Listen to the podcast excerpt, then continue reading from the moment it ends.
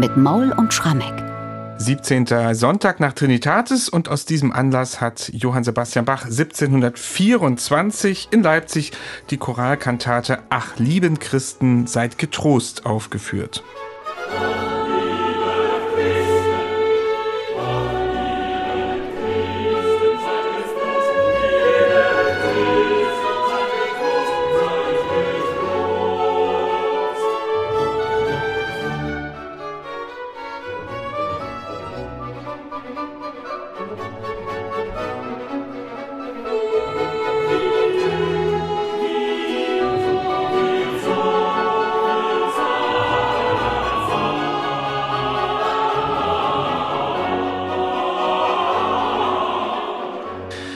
Also, wir sind heute wieder im Choralkantatenjahrgang von Johann Sebastian Bach in seinem zweiten Leipziger Dienstjahr.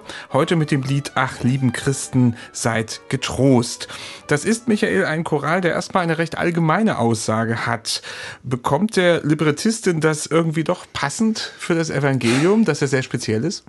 Ja, du hast recht. Also dieser Choral von Johann Gigas aus dem Jahr 1561 ist eigentlich ein Trostlied, auch als Bußlied manchmal in den Gesangbüchern. Und es handelt letztlich von der Heimsuchung Gottes. Und wir haben als Evangeliumstext für unseren 17. Sonntag nach Trinitatis Lukas 14, Verse 1 bis 11 die Frage von Jesus an die Obersten und Pharisäer, ist es recht, am Sabbat Wassersüchtige zu heilen? Die Frage wird nicht richtig beantwortet. Und dann geht es noch weiter, dass er eben empfiehlt, wenn du von jemandem zu einer Hochzeit geladen wirst, setz dich nicht oben an, also auf den besten Platz. Denn wenn dann ein noch höherer kommt und dann von dem Gastgeber dorthin platziert wird, dann musst du aufstehen, sondern setz dich lieber auf einen geringeren Platz. Denn, und das ist der Merksatz, wer sich selbst erhöht, der soll erniedriget werden.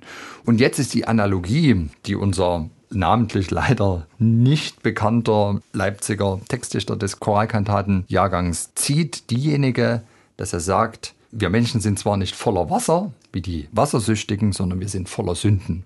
Und von denen müssen wir natürlich auch geheilt werden. Und das ist der ganze Gegenstand der Kantate. Sehr pädagogisch wertvoll, das Ganze schon mal wieder am Evangeliumstext ausgerichtet. Im ersten Rezitativ, ich kann das mal kurz lesen. O Sünder, trage mit Geduld, was du durch deine Schuld dir selber zugezogen. Jetzt kommt der Bezug zum Evangeliumstext.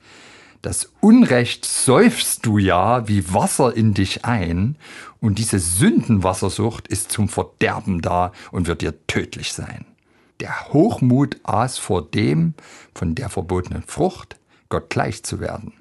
Wie oft erhebst du dich mit schwülstigen Gebärden, dass du erniedrigt werden musst und so weiter und so fort. Also das und hier sind ja wirklich beide Zitaten, Geschichten, also mhm. die beiden zentralen Sätze von Jesus aus dem Evangelium. Also einerseits, wer sich selbst erhöht, der soll erniedrigt werden. Zum anderen eben die Frage, darf ich die Wassersüchtigen heilen?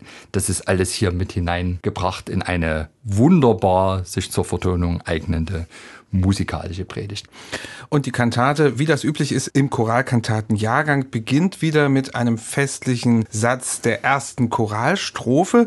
Wenn man die so hört, dann klingt das erstmal recht beschwingt. Das ist auch im Sechsvierteltakt komponiert, aber es ist in Moll. Überwiegt für dich da der Moll-Charakter oder der beschwingte Charakter? Naja, ich glaube schon der Moll-Charakter und das Ernsthafte. Denn, wenn wir uns den Text durchlesen, ach liebe Christen, seid getrost, wie tut ihr so verzagen? Weil uns der Herr heimsuchen tut, lasst uns von Herzen sagen, die Straf wir wohl verdienet han, solches muss bekennen jeder Mann, niemand darf sich ausschließen. Also wirklich sehr altes Deutsch, aber es ist letztlich ein Bekenntnis dazu, dass wir sündige Menschen sind und so dereinst vor den Richter vor Gott treten müssen. Und das ist natürlich eine sehr ernsthafte Sache. In den Instrumenten rumort gewaltig. Darüber wird der Choral sehr motettisch durchgearbeitet. Was interessant ist, so selbstständig mal wieder der Instrumentalpart wirkt, wenn man genau sich diese Noten seziert, stellt man fest, dass tatsächlich Bach die Hauptinstrumentalmotive alle aus der Choralmelodie abgeleitet hat. Wie so ein kleiner Lückentext, da fehlen einfach nur einzelne mhm. Noten. Und das ist also sehr verspielt gemacht, aber doch mit einem sehr ernsthaften Duktus, weil es natürlich um ein sehr ernsthaftes Thema geht.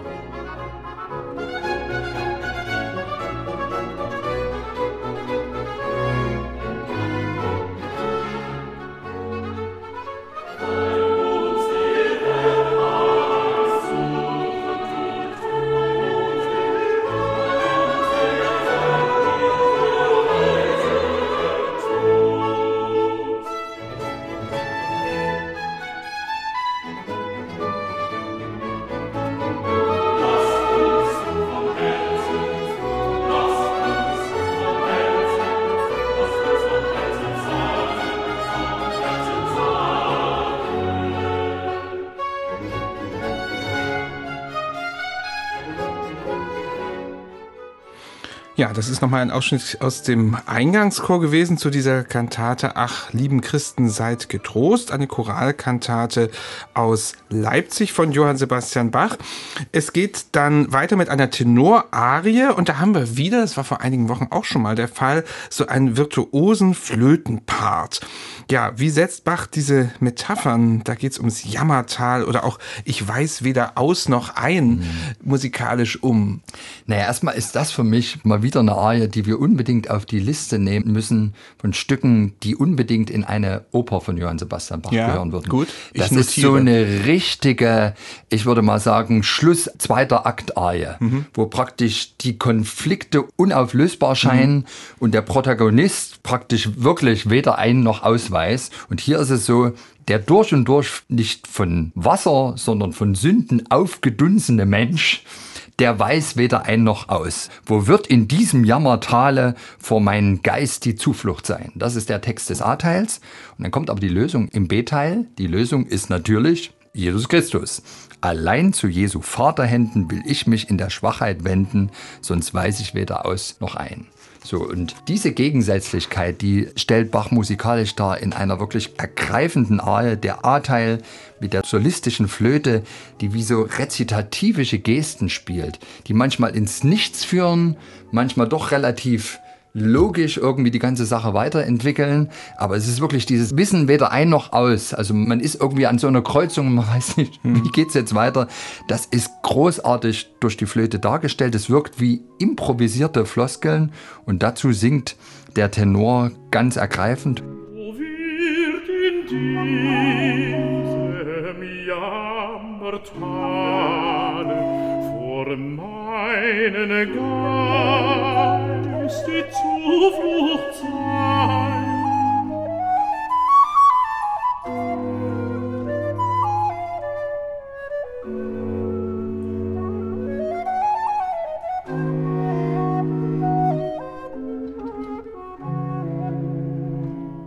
Wo wir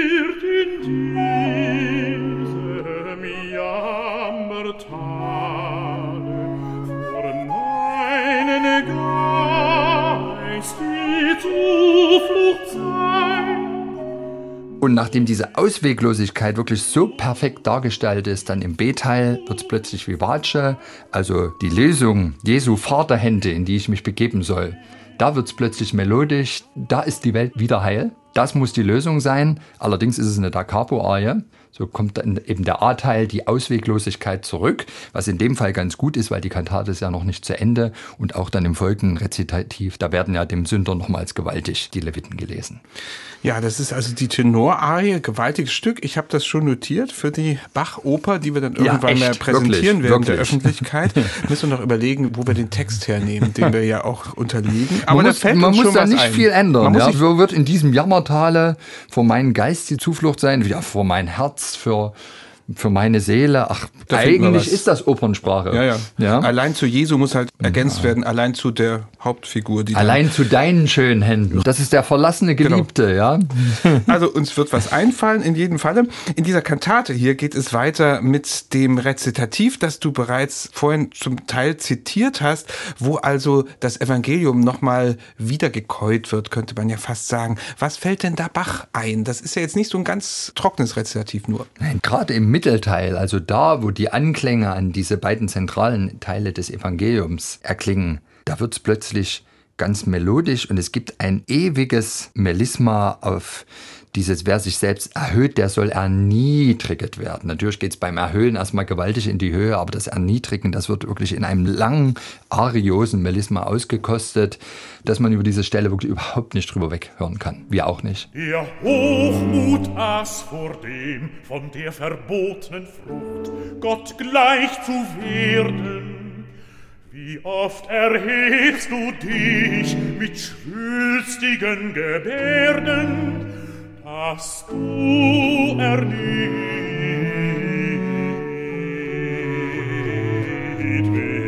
werden Ja, da bringt Bach sozusagen das Evangelium noch einmal in rezitativischer Form, beziehungsweise hier in arioser Form unter in seiner Kantate. Es gibt dann einen Choralsatz und dann noch eine Altarie und das ist dann wirklich an fünfter Stelle der erste Satz in dieser Kantate, der in Dur steht. und das spricht ja auch Bände. Kommt da die große inhaltliche und musikalische Wende? Ja, schon, weil jetzt auch nochmal klar gemacht wird im Text, wenn durch Jesu Kreuzestod der Weg zum Vater, zu Gott für uns geebnet ist, dann ist ja der Tod sozusagen das Tor zum schönen, ewigen Leben. Und Bach komponiert eine Tanzarie, die einen sehr positiven Charakter hat. Allerdings im B-Teil gibt es dann doch noch mal so einen Rückfall. Da heißt es so schön, also A-Teil ist erstmal, du machst, o oh Tod, mir nun nicht ferner bange wenn ich durch dich die Freiheit nur erlange, es muss ja so einmal gestorben sein. Und jetzt kommt mhm. der B-Teil mit einem Bezug wiederum auf die Geschichte vom Greisen Simeon. Mit Simeon will ich in Friede fahren, mein Heiland will mich in der Gruft bewahren und ruft mich einst zu sich verklärt und rein. Und dieser Moment, da kommt plötzlich eine ganz verklärte Harmonik ins Spiel. Also da ist es beileibe nicht mehr Moll. Da geht Bach wirklich in sein einzigartiges Universum der Harmonien und ist da in irgendwelchen Zwischenwelten unterwegs. Das sind immer diese Momente, Bernhard, du weißt genau, wovon ja. ich rede, wo man einfach sagt, okay, Klar, muss Bach sein. Das kann nur der. In diesen Welten war kaum ein anderer unterwegs. Interessanterweise auch bei den Kantaten zum 2. Februar, wo es ja um den Simeon geht. Da ja. haben wir auch schon Ich habe genug ja. in der großen Schlummert. Schlummerarie. Da haben wir doch auch mal diese so Übergänge geschwärmt. geht absolut in diese Zwischenwelten. Das sind hm. viel verminderte ja. Akkorde am Start und wir wissen plötzlich nicht mehr, ist es noch diesseits oder ist es schon hm. jenseits? Irgendwo dazwischen, es ist Bachs Universum. sich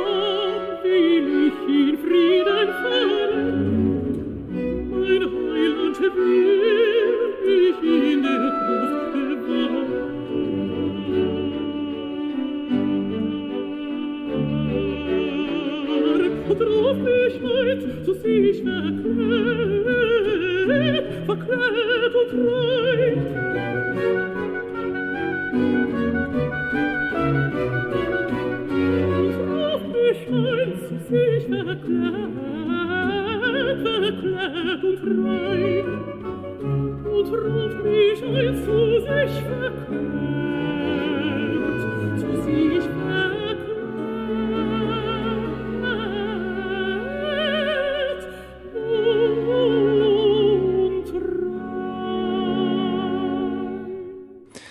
Bachs Universum in dieser Arie aus der Kantate Ach lieben Christen seid getrost. Kurzes Fazit zu dieser Kantate vielleicht. Überwiegt dann am Schluss doch dieses Tröstliche, dieser Ausweg, der sich dem Hörer hier offenbart? Trotz dieses ganzen ernsten Teiles am Anfang? Ich denke schon, und das war auch, glaube ich, nötig, nachdem zu Beginn und auch in dieser Arie, die diese Ausweglosigkeit in einer Art und Weise darstellt, dass man dem sich eigentlich nicht entziehen kann. Da wird man selber ganz deprimiert. Da braucht es jetzt schon nochmal irgendwie einen Stimmungsbooster, damit die Leute den Tag gut überstehen.